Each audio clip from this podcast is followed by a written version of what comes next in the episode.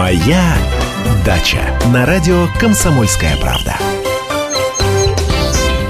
Здравствуйте, дорогие дачники! Природа услужливо приготовила яды для многих видов дачных насекомых. Как правило, листья и стебли растений, ядовитых для некоторых насекомых, собирают еще до цветения. Тогда сохраняется больше токсических веществ. Сырье можно высушить впрок или использовать свежим. Только важно помнить, все растительные травы в той или иной мере ядовитые для человека, поэтому использовать сырье нужно осторожно, соблюдая все защитные меры. Итак, отли много эффективных растительных убийц. Например, картофельная ботва.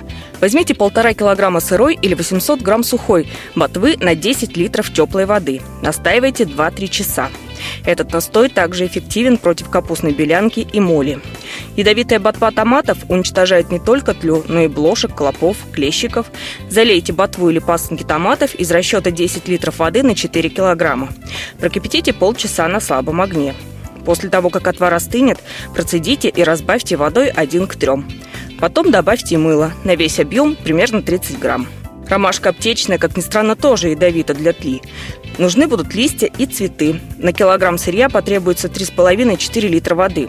Нужно будет настоять 12-14 часов, а потом разбавить 1 к 3 тля, капустная моль, гусеницы, трипсы, пилильщики, клещики, листовертки. В общем, почти все вредители погибают от настоя табака настоящего.